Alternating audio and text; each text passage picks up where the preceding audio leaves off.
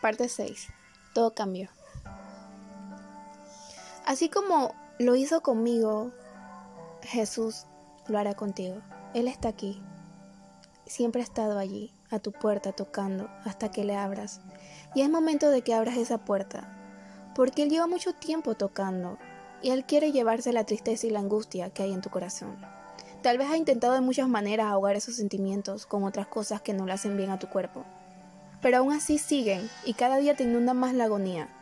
Cuando piensas que ya se acabó todo el problema, no es así, te das cuenta que apenas está empezando. Intentaste levantarte tantas veces, pero seguiste cayendo en el mismo hoyo. No hay marcha atrás. ¿Por qué? Porque cuando retrocedes o quieres virarte, ya hay un muro que no te deja seguir avanzando hacia atrás, solamente tienes que ir adelante. Este es el momento donde tienes que abrir esa puerta y dejar que Él entre con todo y cambie tu tristeza en una sonrisa que durará eternamente. ¿Aún tienes dudas para abrirla? ¿Qué más quiere que te diga para convencerte a abrirla? ¿No quieres botar ese libro viejo de tu vida pasada y escribir algo nuevo en otro?